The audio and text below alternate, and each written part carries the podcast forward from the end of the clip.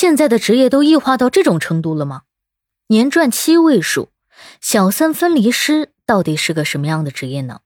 先赞后听，比个爱心。你好，欢迎收听播客节目《热点情报局》，我是主播小苹果，人称相亲界的一朵奇葩，一股清流。委托人给他的情人在一线城市买了两套房、三辆豪车。情人的父母呢，从抵制女儿做小三到为女儿做小三而感到骄傲。那小三分离师呢？他们受雇主所托，负责勾引小三。等小三成功爱上自己，和雇主分开以后呢，分离师就会借机和小三分手。受访者杨正峰透露说啊，他们将自己的职业比喻成治愈绝症的医生。明明知道开刀和做手术要对小三进行二次伤害，但还是得做这个手术，将自己定义为演员，觉得挺有正义感的。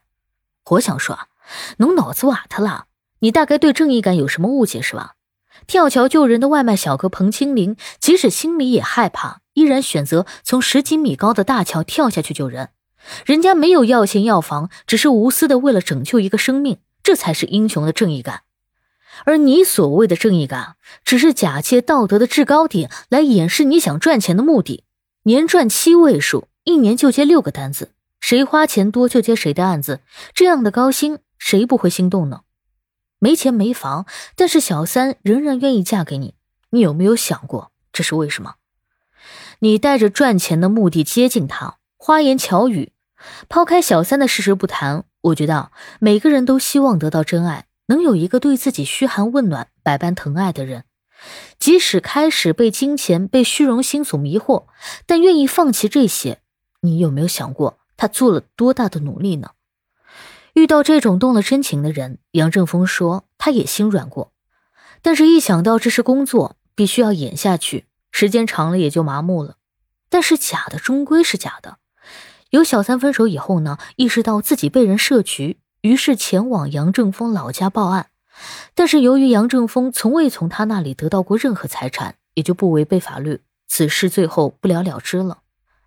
杨正峰说：“啊，如果没有像他这样的团队，小三可能还在伤害自己和伤害那个家庭，把自己逼在一个不正常的道路上走。如果全天下每个人都做小三，社会会是什么风气呢？”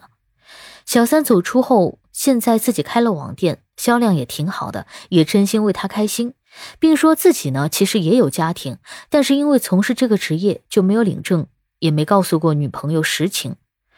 不是每个人都能重新走出来的，你所谓的过得好，也仅仅只是其中的个例，在这背后还有很多的不幸。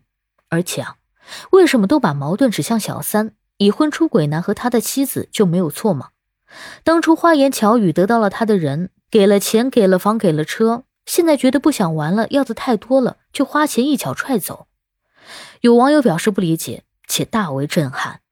原来出轨的男人也能够被称为正义的一方，这不就是以暴制暴吗？小三不道德，那小三分离师就道德吗？对于这种职业，您怎么看呢？感谢收听，欢迎关注、评论、给个订阅。我是主播小苹果，我们下期见。